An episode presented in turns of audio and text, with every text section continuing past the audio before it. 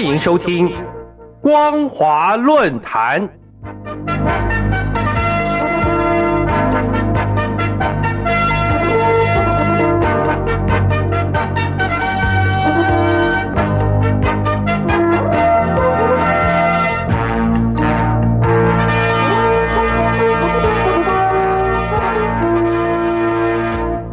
各位听众朋友，大家好，欢迎收听今天的光华论坛，我是兰玲。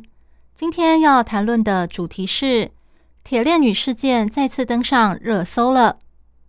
中共江苏当局虽然已经对徐州铁链女事件拍板定案，但始终未能平息社会大众的质疑。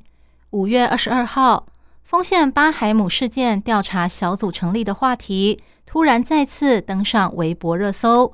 当天的阅读次数为四千零七十八万，参与讨论次数为八点二万，总阅读次数高达三十九点五亿，总讨论次数为两百三十二点六万。这显示，即使中共当局全力封锁、淡化这个话题，大众仍然持续关注铁链女事件的后续发展，希望官方给个交代。铁链女事件曝光于二零二二年一月二十八号。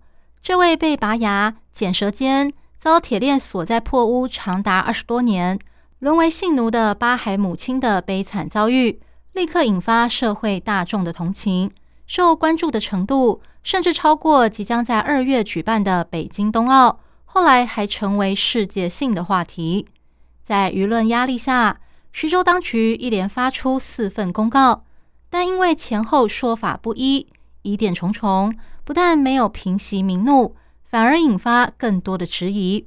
到了二月二十三号，江苏省政府调查组发布拍板定案的第五份报告，内容与前四份报告的口径一致，说铁链女就是杨某霞，也就是俗称的云南小花梅，关押她并和她生下八个孩子的男子董志明涉嫌虐待。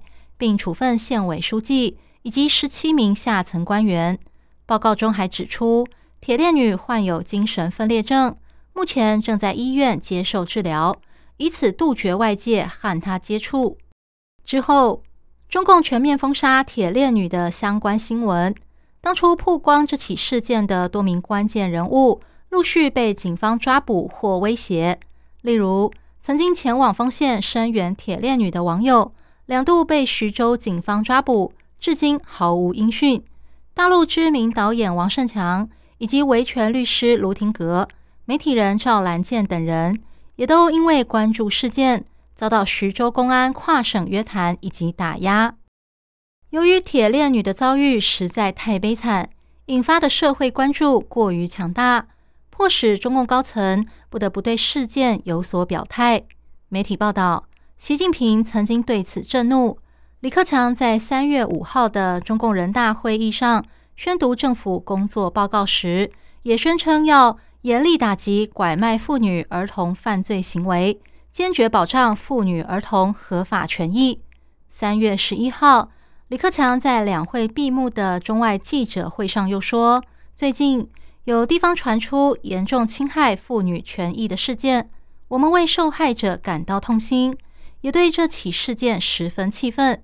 三月二十九号，李克强又在反拐卖会议上再度痛批拐卖人口是伤天害理，强调将对涉案犯罪分子坚决缉拿归案，绳之以法。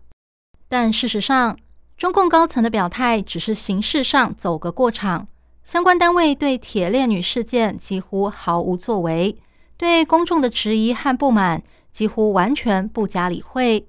一副随着时间过去，一切就会船过水无痕的样子。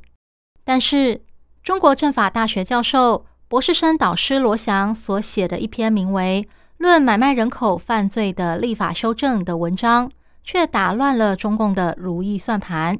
罗翔指出，拐卖妇女儿童罪与收买被拐卖的妇女儿童罪构成共同对象犯，但两者的刑罚严重失衡。